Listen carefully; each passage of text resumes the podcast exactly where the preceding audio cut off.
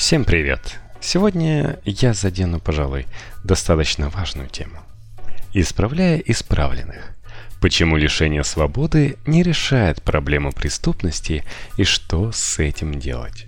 Сегодня как раз знакомая девушка рассказывала, что в ее районе закрыли метро, оттуда ушли все магазины и стало опасно ходить по ночам. Мне кажется, она сгущает краски, но доля истины в ее шутках наверняка есть. Лишение свободы как форма наказания приносит больше вреда, чем пользы. Статистика показывает, что тюрьмы и колонии множат число рецидивистов. Чтобы с этим бороться, нужны дорогостоящие программы ресоциализации. Как тюрьма влияет на человека и почему женщинам-заключенным нужна специальная помощь, для Knife Media рассказывают Элла Росман и Саша Граф, волонтеры фонда «Протяни руку». Само название «исправительная колония» подразумевает, что заключенный в ней изменяется в лучшую сторону. Название появилось еще в Советском Союзе. Только там колонии были исправительно-трудовыми, и это было вполне в духе советской идеологии. Труд, как известно, мог из обезьяны сделать человека, не говоря уже о преступнике. На деле заключенных просто использовали в качестве бесплатной рабочей силы – в том числе, как вы помните, на знаковых стройках сталинской эпохи. В 1997 году колонии по всей России переименовали просто в исправительные. Что именно должно исправлять их обитателей, государство не уточнило. В дискуссии о реальной функции тюрем и колонии в обществе, любом, не только советском, важную роль сыграл философ Мишель Фуко. Он был членом группы «Информация о тюрьмах», участники которой общались с заключенными и распространяли информацию о том, что происходит во французских тюрьмах. Именно из деятельности группы в 1975 году родилась книга «Надзирать и наказывать», в которой Фуко поместил тюрьму в один ряд с другими государственными институтами, призванными дисциплинировать человека через его тело и изолировать его, если он этой дисциплине сопротивляется. Вскоре практически всему миру пришлось признать, что заключенных в тюрьмах никто не собирается исправлять. Современные авторы также подтверждают, что лишение свободы не помогает сократить уровень преступности в обществе, а наоборот, повышает риск рецидива. Заключенный становится частью системы, из которой сложно, а порой и невозможно найти выход. Российская система колоний и тюрем одна из крупнейших в мире – по данным ФСИН, на 1 сентября 2018 года в российских колониях, СИЗО и тюрьмах находилось 582 889 человек, что сопоставимо с населением крупного города, например, Тюмени или Владивостока. Это число постепенно снижается, но показатели рецидива в России остаются запредельными – на 2015 год 85% российских заключенных были судимы два и более раза. В 2017 году Центр стратегических разработок опубликовал доклад, согласно которому 55% российских осужденных находятся в зоне невозврата, то есть вряд ли вернутся к обычной жизни. Люди совершают преступления, едва освободившись из тюрьмы, по дороге домой. Но почему? Чтобы понять, как тюрьма влияет на психику, надо представить себе жизнь в заключении. В колониях и тюрьмах установлен жесткий распорядок дня, примерно одинаковый по всей России. Подъем для всех в 6 утра, отбой в 10 вечера. Если у заключенных есть работа, обычно она есть, ее нельзя пропускать.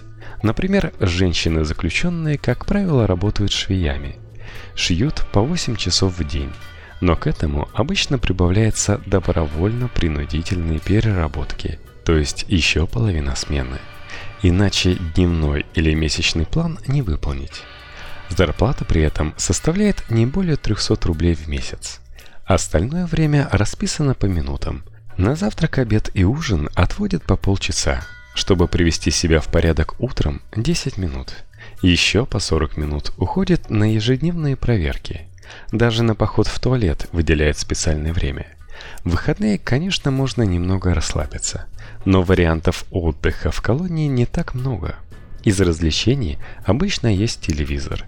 Постепенно заключенные полностью адаптируются к распорядку, в котором они не принадлежат сами себе. Режим дня – лишь часть этой дисциплины. Тюрьма диктует и нормы внешнего вида, начиная с униформы и заканчивая множеством мелких правил и запретов. В женских колониях, например, действует ограничение на макияж, а волосы всегда должны быть убраны под косынку. Малейшие нарушения могут повлечь за собой наказание. Тело подвергается максимальному контролю. В колониях и тюрьмах практически не работает врачебная тайна. Если у заключенного ВИЧ или туберкулез, об этом узнают все. Постоянный страх перед сотрудниками колонии, у которых есть реальная власть, а иногда вообще ничем не ограниченная, как показывают нам последние случаи пыток в российских ИК. И вообще, вся структура повседневной жизни в колониях приводит к неизбежным изменениям в личности заключенного. Сюда добавляется давление со стороны других заключенных.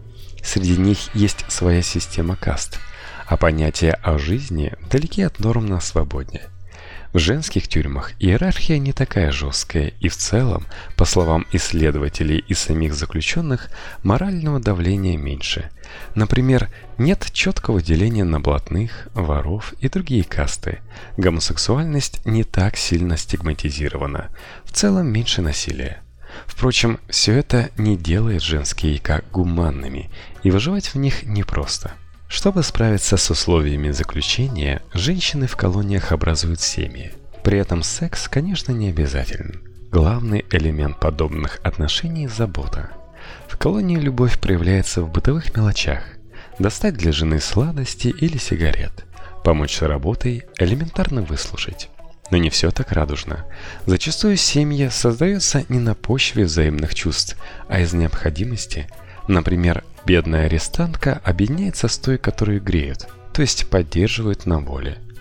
Так, одни женщины попадают в полную зависимость от других. Специфика женских колоний заключается еще и в том, что многие женщины растят там своих детей.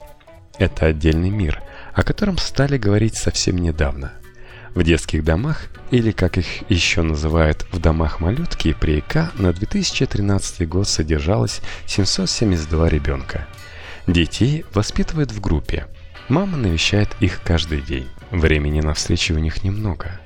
Обычно они вместе гуляют во дворе, на бетонном пятачке, окруженном высокими стенами. Малыши попадают в детские дома при колониях по двум причинам – либо у матери не получается оформить опеку на ближайших родственников, либо она родила уже в колонии. Последний вариант более вероятный. К беременным в колонии вообще особое отношение. Женщины ВК часто одиноки. От них отказываются родственники, их бросают мужья. На воле их никто не ждет. У многих из них беременные сокамерницы вызывают зависть. К тому же шансы выйти по УДО у будущей мамы резко возрастают но рассчитывать на поблажки со стороны администрации не приходится. Общий режим дня и работу никто не отменял. О полноценном регулярном медицинском обследовании и речи быть не может. Две лишние ложки творога в день и два вареных яйца, да отдельная камера для беременных после шестого месяца. Вот и все привилегии. Впрочем, и отдельная камера может ощущаться как подарок судьбы, когда ты за решеткой – ВК уединение – роскошь, далеко не всем и не всегда доступная. Заключенные живут в комнатах на несколько десятков человек, где кровати никак не отгорожены друг от друга. Работают тоже вместе. Вместе выходят на прогулки. Особой ценности становится место у стены или в углу. На такой кровати есть возможность отвернуться к стенке и хотя бы некоторое время никого не видеть. Особенно тяжело выходить на работу тем, кто сидел более пяти лет. Эти люди привыкают к статичным условиям колонии. Она становится для заключенных и тех, кто вышел на свободу, проверенным и понятным пространством, где ужин макароны дают. В реальном же мире все слишком быстро меняется. Законы, рынок труда, технологии, мода – за пределами колонии неизвестность, поэтому ВК возвращается снова и снова. Как быть с системой, которая воспроизводит сама себя – большой вопрос. Один из возможных ответов – программы ресоциализации для бывших заключенных и для тех, кто только готовится выйти на волю. Такие программы работают в странах и по всему миру. Их организуют и государственные ведомства, и общественные фонды, которые с ними сотрудничают. По содержанию они бывают очень разными. Могут включать психологическую помощь, профессиональное образование, занятия по повышению компьютерной и финансовой грамотности, юридическую помощь, например, возвращение жилья, последующее сопровождение и поддержку – для большей эффективности все элементы стараются сочетать. В России есть несколько фондов, которые помогают заключенным освоиться на воле. Один из них «Протяни руку», который открыла юристка Светлана Бахмина при поддержке предпринимателя Валерия Баликоева. Светлана знает о жизни в тюрьме не понаслышке. Она одна из фигурантов дела ЮКОСа – Идея создать организацию, которая будет помогать женщинам в колониях, пришла к ней в заключение. Сейчас фонду «Протяни руку» уже 4 года. Он сотрудничает с несколькими женскими колониями. Одна из его программ «Возрождение», которую реализует при поддержке фонда президентских грантов, направлена именно на ресоциализацию бывших заключенных и их семей. Конечно, возможности небольших благотворительных фондов ограничены – они могут, как протяни руку, собрать для освободившихся мам с детьми дорожный комплект, чтобы они спокойно доехали до дома. А он может быть в тысячах километров от места заключения. Могут помочь восстановить документы, получить профессию, оказать адресную поддержку. Однако серьезные проблемы, вроде трудоустройства, фонды решать не могут. Это проблемы системные – они требуют изменений в законах и во всей практике сопровождения бывших заключенных. Чтобы устроить свою жизнь на воле, нужно найти работу. В теории судимость не может служить причиной отказа со стороны работодателя, если это не работа в сфере образования, лечения и воспитания детей. На практике бывшим заключенным отказывают повсеместно. Защищать свои права при этом очень сложно – Работодатель никогда не признает, что отказал из-за судимости. Специальных государственных программ по трудоустройству бывших заключенных в России нет. Есть только квоты на прием на работу в отдельных регионах. О том, как важно найти заработок, чтобы реабилитироваться, говорят и сами заключенные. Главное – профессия в руках, делится своим опытом наша собеседница Алла – Алла трижды оказывалась в колонии, в основном за хранение наркотиков.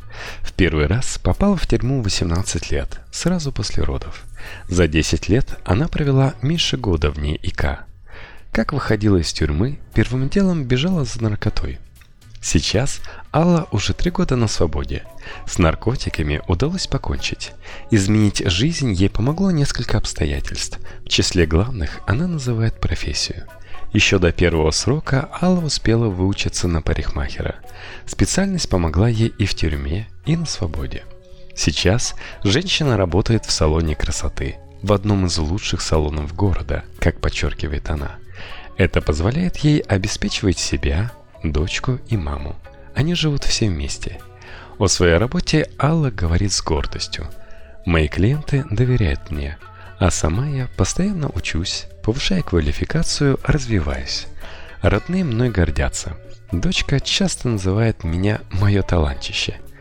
Аллу очень поддерживает ее мама, и это тоже помогло ей наладить свою жизнь. Мама воспитывала внучку, а когда Алла была в колонии, отправляла передачи.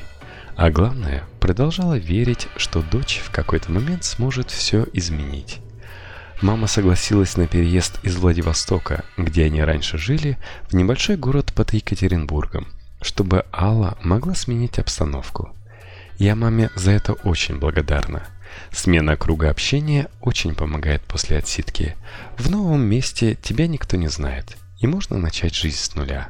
Сейчас у нее новая жизнь, новые интересы. О прошлом она старается не вспоминать.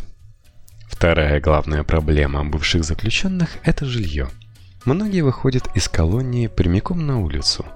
Дом или квартира либо приходят в негодность, либо родственники законными и незаконными путями присваивают и не пускают хозяйку.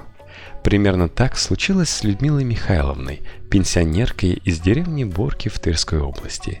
Людмила Михайловна попала в колонию после того, как перед Новым годом срубила в неположенном месте голубую ель. Она не знала, что совершает преступление, и арест накануне праздника стал для нее неожиданностью. Принесла домой, поставила красавицу, повесила игрушки, а утром милиция в деревне появилась. Стучатся ко мне – я открываю двери, они спрашивают, есть ли у меня елка. Я, конечно, отвечаю, что есть. Просят показать. Приношу, а на свету видно, что она голубая. Они меня взяли под руки и увели. Женщина получила три года колонии. До ареста Людмила Михайловна делила с братом дом, который достался им от матери. Обратно ее ни брат, ни его семья не ждали. Чашку супа обещали налить, и все. Женщина осталась на улице, без еды и средств к существованию. Ела траву и кору с деревьев, чтобы не умереть с голода. Когда брат с женой переехали в соседнюю деревню, стала жить в их старом доме. Денег не было, и она за небольшую плату помогала соседям. Колола дрова, копала грядки, разгребала снег. На еду хватало, а вот за свет платить было уже нечем. Его вскоре отключили – когда соседи с работой помогать перестали, начали воровать. Так Людмила Михайловна оказалась в колонии снова. Там меня хотя бы кормили, крыша над головой была, объясняет она. Сейчас дом, в котором живет Людмила Михайловна, находится в плачевном состоянии. Потолок провалился, отопления нет. У женщины проблемы с ногами. Она передвигается на ходунках, поэтому пенсию вместо нее забирает брат. Часть денег при этом он оставляет себе – Людмила Михайловна с этим ничего сделать не может. Через дорогу от ее дома живет сосед Николай, который помогает ей по дому и в саду. Именно он рассказал нам историю Людмилы Михайловны, а еще снял видео о ее жизни. Не так давно его увидела глава сельсовета деревни Борки и пообещала помочь с новым жильем. История Людмилы Михайловны показывает, что программы реабилитации должны учитывать особенности различных социальных групп. Сложно придумать такую программу, которая одинаково хорошо помогала бы людям разного гендера, уровня образования, с разным жизненным опытом. Женщинам, которые выходят из тюрем, например, часто нужна помощь с возвращением детей, которые находятся под опекой или в приемной семье, либо с восстановлением родительских прав. Кроме того, многие женщины-заключенные имеют опыт домашнего и сексуального насилия, вовлечения в проституцию, им нужны психологи, чтобы с этим опытом справиться и наладить свою жизнь. Отдельная история с колониями для несовершеннолетних. Таким заключенным необходима базовая социализация. Часто получается, что до колонии они находились в дисфункциональных, социально изолированных семьях – сталкивались с насилием. С детских лет вовлечены в преступность и другой жизни не знают. Важно дать им возможность ее увидеть. Особые программы ресоциализации разрабатывают для людей с инвалидностью, пожилых заключенных, малограмотных, для заключенных с ментальными проблемами. Отличает всех перечисленных людей одно – они особенно уязвимы, и это делают учебу, поиск работы, жилья, заботу о себе, общение с другими людьми и в целом жизнь в социуме, не говоря уже о жизни счастливой, чрезвычайно сложным или даже невозможным делом. Ресоциализация заключенных – процесс сложный и дорогой. При этом эффективность подобных программ до сих пор не доказана. Что доказано, так это польза от гуманизации всей системы исполнения наказаний, Речь не только о том, чтобы сделать жизнь в колониях более сносной, но и вообще об отходе от тенденции лишать свободы по любому поводу. А российские суды завалены незначительными делами. Кражи в магазинах, предъявление фальшивых удостоверений, драки в кафе. За них логичнее наказывать штрафом, исправительными обязательными работами и не множить заключенных. Тем более, если человек совершил преступление впервые. Примером страны, власти которой пошли на радикальную гуманизацию пенитенциарной системы и права, являются Нидерланды. Еще 10 лет назад в европейском рейтинге стран по количеству заключенных это государство соседствовало с Россией. Сегодня их показатель один из самых низких. 59 заключенных на 100 тысяч населения. В России 405. Изменение произошло в кратчайшие сроки. С 2005 года приоритетным видом наказания в Нидерландах стали общественные работы и штрафы. В тюрьму можно попасть за преступления против личности или насильственные действия, и уж точно не за срубленную ель. Как вы, наверное, подумали, если мыслите точно так же, как я. Голландская статистика показывает, сокращение числа заключенных не приводит к росту преступности в обществе. Наоборот, ее уровень снижается. Впрочем, и эти данные нельзя интерпретировать однозначно. Снижение преступности может быть связано с плохой раскрываемостью дел или с тем, что люди стали меньше обращаться в полицию. Что будет с ситуацией в Голландии дальше покажет время. Пока же власти страны вынуждены импортировать заключенных из соседних стран – Норвегии и Бельгии, чтобы просто не закрывать все тюрьмы и не лишать их сотрудников рабочих мест.